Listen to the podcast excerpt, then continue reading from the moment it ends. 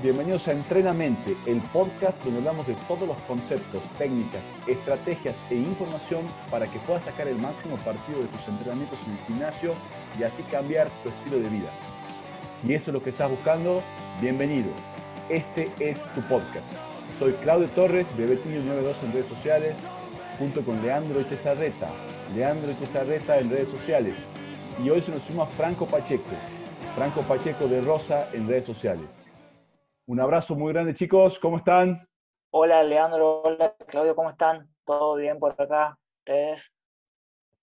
¿Cómo andas, Claudio? ¿Cómo andas, Franco? Eh, nuevamente me alegro de estar acá con ustedes y bueno, bienvenido, Franco, a este pequeño espacio que tenemos acá con Claudio, a, formar parte de estas charlas. Yo muy bien, por suerte también.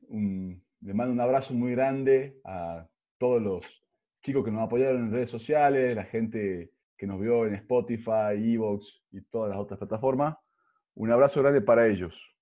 Bueno, el tema la semana pasada hablábamos de que quedaron dudas, preguntas colgadas, ¿sí, Leandro? Así es, Claudio. Quedaron muchas dudas con respecto a algunos términos que hemos utilizado en, la charla, como por ejemplo, qué era normo calórico, qué era superávit, qué era déficit con el... Y, bueno, acá eh, Franco también nos va a ayudar un poco a, explicar esto, lo que, algunos términos que se utilizan dentro del, mundo del entrenamiento. Sí. Yo, en lo personal había empezado a hablar de las variables, pero bueno, como el tamaño del programa nos quedamos sin tiempo, quizás sería una buena alternativa charlar hoy un poco más y ver la manera de, complicar los ejercicios. Las recomendaciones de Brad Schoenfeld tendrían que, se dirigían, perdón, a que tendrían que estar nuestras repeticiones en el rango entre las 5 a las 30, llegando a las 30 porque no tenemos elementos. Eh, bueno, ahora Leandro, ¿cómo, ¿cómo, crees vos que, por ejemplo, complicamos, la hagamos simple para que entienda la gente Complicame un ejercicio, una flexión de brazo, Leandro. ¿Cómo lo, lo aplicarías vos? Dame tu punto de vista. El típico ejercicio fondo en el suelo, flexiones de brazo, lagartija. Bien, primero la escuela, que nada, la escuela que provenga. Primero que nada, el, el ángulo es lo principal. Cuando trabajamos con ejercicios que no eh, necesitan de algún peso externo, sino el propio peso, el, ángulo en el que jugamos, en el, ángulo en el que ejecutamos el ejercicio es lo más importante, primero. Nosotros con eso podemos ya ir dándole varias variantes, por ejemplo, poniendo los pies, eh, si soy avanzado, poniendo los pies en algún tacho o en algo que sea y eleve la altura del ángulo de las piernas. Si soy principiante, eh, apoyar las rodillas, acortar los, los ángulos, acortar los rangos, por así decirlo. Me gustaría que, que seas más claro y preciso todavía. dar ejemplos prácticos con un, ejemplo práctico, que, ¿qué es lo que haría? Me pongo, me pongo, el perro encima mío y hago flexiones, pongo, ¿entendés? Sí, a ver, un ejercicio práctico pondría los pies sobre algo que esté más elevado y a la flexión la haría mucho más lento. Sí. una silla. Y la flexión la haría en la parte de la extensión, porque estoy hablando de, particularmente de la flexión, y en la parte de la extensión también lo haría lento. Entonces, esa modificación nos va a llevar a nosotros a aumentar la intensidad. El tiempo de trabajo es una buena manera, un buen proceso metodológico para cambiar y aumentar la intensidad. No sé qué opinas, Franco, Claudio. Básicamente, para no estirarnos tanto en temas de teoría puntualmente, técnica, por ejemplo, pongamos un ejemplo fácil de entender. Flexiones de brazos. La, la, posibilidad de hacer flexiones de brazos y hacer 50 flexiones de brazos para que tenga el estímulo adecuado, va a tener que hacer muchas series con muchas repeticiones. Entonces, ¿qué puedes hacer? Dividirlo en tres. Dividir una serie en tres. Supongamos que haces 30. Haces 10 repeticiones muy lento, a una velocidad muy lenta, muy controlada. Las segundas 10 es decir, de las 10 a las 20, lo haces a una velocidad normal y las últimas 10 lo haces a la máxima velocidad. Eso hacer que pases por todos los ítems que necesitas para poder eh, llegar a una carga que genere, que se mantenga la masa muscular e inclusive que mejore. Perfecto. Con respecto al orden de los ejercicios, Franco, primero dame tu punto de vista. ¿Qué principio puntual con respecto al orden de los ejercicios? Y manejándote con, con, esta, con, este, con, este, con esta base que te acabo de dar de cómo se van a hacer las repeticiones, y yo, yo recomendaría que se trabaje en los grandes músculos, en los grandes grupos musculares primero, ¿sí? El pectoral. Eh, todos sabemos que trabajando el pectoral también se activa el, hombro, se activa el tríceps. Entonces, haciendo ese tipo de ejercicio o esa metodología con flexiones de brazos, después quedas con el resto de la musculatura del tren superior de empuje en este caso, como para hacer un, par de ejercicios más complementarios y eso ya creo que, te lleva a, un, nivel de, de, activación de los músculos suficiente como para que sea un buen entrenamiento. Lo puede trabajar músculos de... ¿Vos, Leandro, con respecto al orden? A mí me gusta ser más metodológico, igual coincido con lo que dice Franco, me gusta más que nada comenzar con los músculos y más que nada con los movimientos, que sean multiarticular, no buscar algo monoarticular, que en este caso no, no va a tener mucha tensión mecánica. Entonces, lo que es flexión o extensión de brazo, como quieran llamarle, me parece un, buen ejercicio para, comenzar y hacer en casa, al igual que la sentadilla, al igual que un buenos días. Abarcan grandes músculos y la tensión que genera es bastante. Bien. Con respecto a la, cantidad de, series semanales que, perdón, series por sesión y series semanales que puede meter la gente estos entrenamientos en casa. ¿Qué recomendaciones dan, chicos, eh, con respecto a, este tema? Y eso va a depender del nivel de la persona. Ten en cuenta que una persona avanzada, para tener un estímulo correcto, necesita por lo menos, por grupo muscular, hasta 24 series semanales. En este caso, como estamos trabajando sin una carga externa, ¿sí? eso lo pueden llevar un, un poco más alto. ¿sí? Con 30 series semanales, creo que el estímulo es suficiente. Hasta 30. Así es. Bien. El fallo muscular, Leandro, todas las series tienen que ser el fallo, no todas. Considero que, y me voy a mantener firme en la postura esta, con lo que veníamos hablando anteriormente, eh, siempre la técnica va a primar sobre cualquier otra condición o capacidad o como quieras decirlo. Entonces a mí, si el entrenamiento al fallo me condiciona la técnica y me perjudica, creo que en algunos casos no va a ser suficiente no va a ser necesario, perdón. Entonces sí llegar cerca del fallo, pero sin que me perjudique lo que es la técnica. Porque tengo que tener en cuenta de que yo voy a volver, va a pasar todo esto, lo que estamos viviendo, voy a volver al gimnasio y, voy a creer que puedo llegar a, hacer lo que venía haciendo antes. Y no, tu cuerpo se ha vuelto a adaptar a algo, entonces tenés que darle el tiempo, pero en este tiempo no tenés que perder nada de lo que hayas ganado. Además, podés trabajarlo en ese punto, ser puntual más que nada en eso. Perfecto. Bueno, ahora les parece, vamos a, lo que, a la pregunta puntual que teníamos. Rutinas, perdón, dietas. Dietas, el superávit calórico, el déficit calórico y normo calórico. ¿Les dan una mano con esto, Leandro? Explícalo rápido. Esto es bastante teórico. así que eh, no, es, no es un ámbito en el que nosotros deberíamos eh, dar ¿cómo se llama? alguna dieta ni nada por el estilo, sino más que nada aclarar algunos términos que habían quedado en el aire en el capítulo anterior, como por ejemplo normo calórico, mm, va de la mano.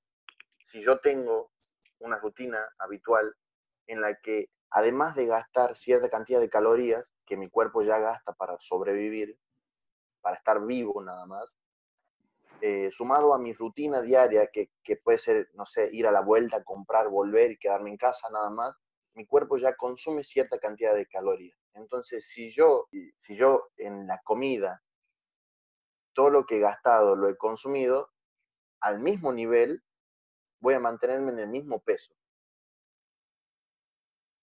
Con respecto al tejido graso, ¿no? Y a la masa muscular también. Y eh, por otro lado, superávit que nos ayuda muchísimo a nosotros que estamos dentro del gimnasio prácticamente las 24 horas a crecer y a ganar masa muscular. ¿Por qué? Porque nosotros consumimos más calorías de las que gastamos. Entonces eso nos permite seguir creciendo, seguir ganando masa muscular, pero no implica no ganar tejido graso también.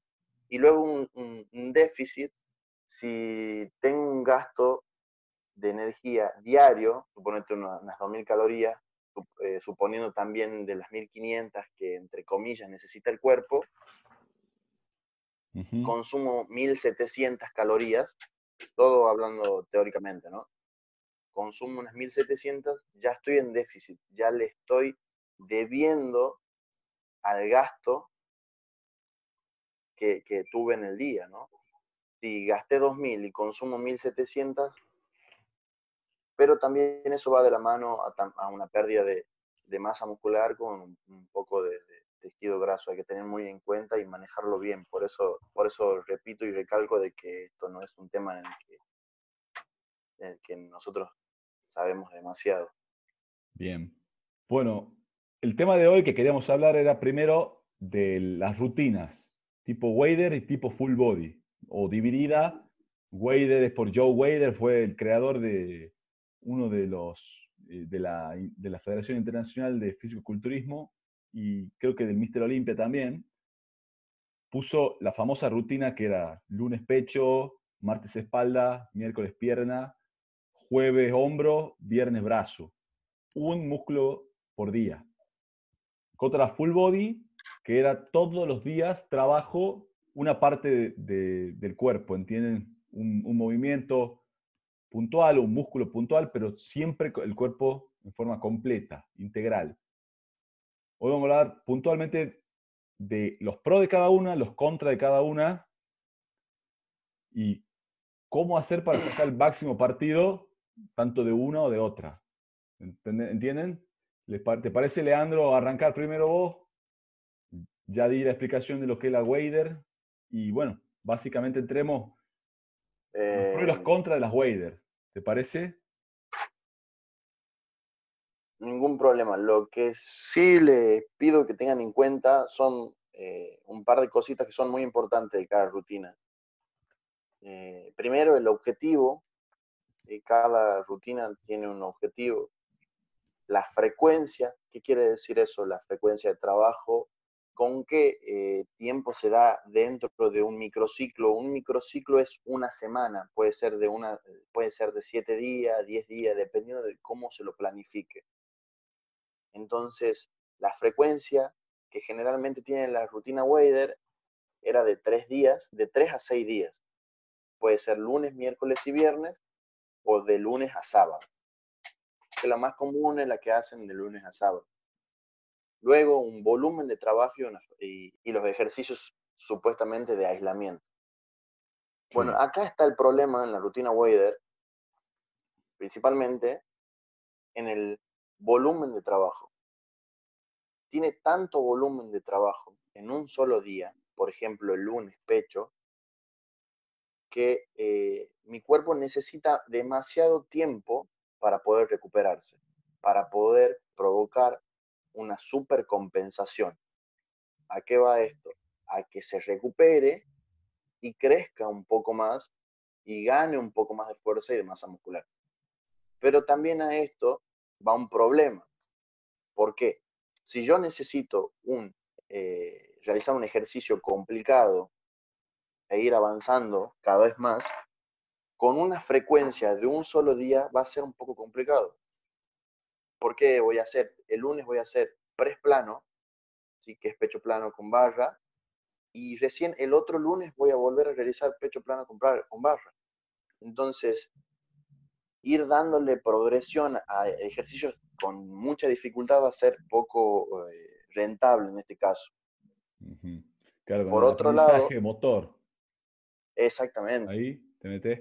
Por otro lado, el trabajo, el decir trabajar músculos específicos, eh, es muy difícil eh, trabajar músculos específicos sin que otros se activen.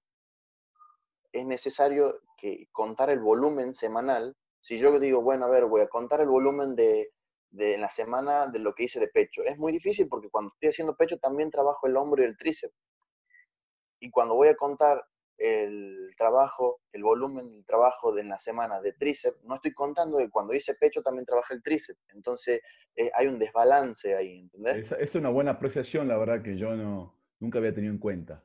Mira vos. Lo mismo cuando hacemos espalda, hacemos dominada, hay muchos que no tienen en cuenta que también se activa el tríceps cuando el, mentón pasa la barra. Ahí está activado el tríceps y en la primera parte, en la primera porción de la bajada, también sigue activado el tríceps. Entonces, no es que yo trabajo uno que empuja y no se activan los que traccionan, no, es todo una sinergia, todo es para todo. Entonces, hay que tener mucho en cuenta en el momento de planificar y, determinar el volumen semanal. Y siempre eh, recalcando, sí, decimos. Eh, no, no, termina, después te agrego. Siempre recalcando de que no estoy diciendo que sea una rutina o una manera de trabajo mala. Yo la utilizo mucho, pero no hay que casarse con cada una, ni que esta es la mejor, ni que la otra es la mejor. Son metodologías y herramientas que dependiendo de la persona que esté enfrente y de cómo las manejo las herramientas, voy a, eh, saberlas utilizar en ese momento. Yo con respecto a, las rutinas Wader, otra contra que le veo puntualmente es que para ganar masa muscular lo que necesitamos siempre es tener la síntesis proteica elevada. Está demostrado en diversos estudios que la, frecuencia, la alta frecuencia va a mantener de entrenamiento, va a mantener siempre la síntesis proteica elevada. A un sujeto avanzado, los picos de síntesis proteica le llegan terminado el entrenamiento y le empiezan a bajar bastante rápido después de las 48 horas de entrenamiento. Entonces ahí donde la ciencia descubrió que poniendo otro día más a la semana de entrenamiento de los mismos grupos musculares, los mismos patrones, se pueden aumentar las ganancias, según un estudio que tengo, estoy viendo acá, en un 22% más. Por eso que soy, yo soy más amigo de otro tipo de rutina. Vos, Franco, ¿O, alguna contra que quiera sumar? Sí, con respecto a el tema que decía, por ejemplo, enganchándome un poquito con lo que decía Leandro y con lo que acaba de decir puntualmente vos. Eh, la Wader propone el entrenamiento una vez por semana de un grupo muscular, ¿sí? Teniendo en cuenta la carga. Existen tipos de carga, la carga entrenante, que es la efectiva, la carga nula o la carga excesiva si yo entreno un día lunes pecho, hasta el lunes que viene, que voy a volver a entrenar, no voy a tener lo que vos acabas de decir, la frecuencia que genere que esa carga sea la adecuada. Es decir, voy a entrenar una vez por semana un grupo muscular, que la próxima vez que yo vuelva a entrenar, la supercompensación no va a ser efectiva. Es, falta de, eficiencia en la frecuencia del entrenamiento. Sumando un día más a la semana del mismo grupo muscular, lo modificas para bien, pero creo que eh, la frecuencia que, tiene el, sistema de entrenamiento, más allá de la intensidad que vos les des un día a la semana al, entrenamiento, no es suficiente. Es una carga que no es nula en el sentido de la intensidad, pero sí eh, por la frecuencia que tiene. Es muy poco una vez por semana. Bien. Y hablamos de los pros ahora de esta rutina. ¿Qué, qué ventaja le ven? déjame, que, déjame que, le, que siga con la idea de Franco. Eh, justamente es un pro lo que acaba de decir él. Del volumen, porque han, han, ido variando mucho el tipo de rutinas Wader. Ahora se las puede realizar entre dos y tres músculos también por día. El volumen de ponerle del músculo que estaba trabajando el lunes y el músculo que estaba trabajando el martes, ponerlos en un solo día, sacarle la mitad del trabajo y ponerlo dentro de 72 horas. Entonces darle ese tiempo y aumentar un poco la frecuencia de los mismos ejercicios para así tener elevada lo que es la síntesis proteica. Eso es un, una buena pro, pero como decía, eh, la manera en la que lo utilizo es eh, más que nada la herramienta. ¿Vos qué opinas, Franco? A ver, desde el punto de vista, como te lo planteo yo, es, es una desventaja. Ahora, si como te dije, y después vos lo estás reafirmando, modificamos un poco la forma de, implementarlo, eh, resulta perfecto. Yo, yo creo ah. que la manera que plantean ustedes ya no estaría haciendo una wader. Eh, claro, ya ahí estamos saliendo de lo que es tabla no sería una wader, pasaría a ser una, rutina dividida. Que, por supuesto, está bien adaptada. Estoy de acuerdo que sea adaptada, pero nos salimos de la definición de lo que es rutina wader. A ver, ninguna rutina por ahí es muy difícil plantearla o plasmarla tal cual como se la hizo, porque siempre va a tener su variación de acuerdo a la persona que te enfrenta. Eso, eso te, lo, te lo aseguro. Sí, es un principio de entrenamiento, ¿no? De la individualización. Tiene que estar ahí. Yo eh, lo, que, lo que sí le veo una, una gran, un gran pro estos tipos de rutina está en la cuantificación del entrenamiento. Si vos haces una wader clásica, convencional a rajatabla, termina siendo que al final del día vos sabes perfectamente cuánta serie de pecho metiste. No tenés que estar sumando el lunes con el martes, con el miércoles, que tal día hice un poco de pecho, cuento la sesión de hombro del, del martes y la sesión de tríceps del miércoles y recién contabilizo tríceps. ¿Entienden? En cambio, con una wader lunes hice cinco ejercicios de pecho por, en promedio, pongo, ¿no? Cuatro repeticiones, de, cuatro series de 20 repeticiones, me da 20 series totales. ¿Entienden? Esa es mi, principal apreciación para darle una, una buena a esta rutina. Bueno, chicos, Franco, Leandro, se nos fue el tiempo hablando largo y tendido de rutinas Wader. Así que las rutinas full body quedarán para el jueves y con algunas conclusiones también. Yo para cerrar me gustaría citar una frase de David Marchante, ahora que estamos en época de cuarentena y tenemos tiempo para entrenar y pensar algunas cosas, la cual dice lo siguiente, que es que si no invertís ahora parte de tu tiempo en actividad física, deberás utilizar más tarde ese tiempo en sanidad. Llámese hospitales, estudios, dinero también. Me parece bastante duro, pero real. Sí, pero realista. ¿Entienden? Así, que aprovechemos el tiempo de ahora, entrenemos, interioricemos. Para nosotros también, por supuesto, entrenar. Y bueno. No podemos ser predicadores nada más. Tenemos que dar el ejemplo. Tal cual, tal cual. Es muy importante. Y bueno, también otra, déjame a ver, decime. Eh, Decila. la importancia de enamorarse del proceso.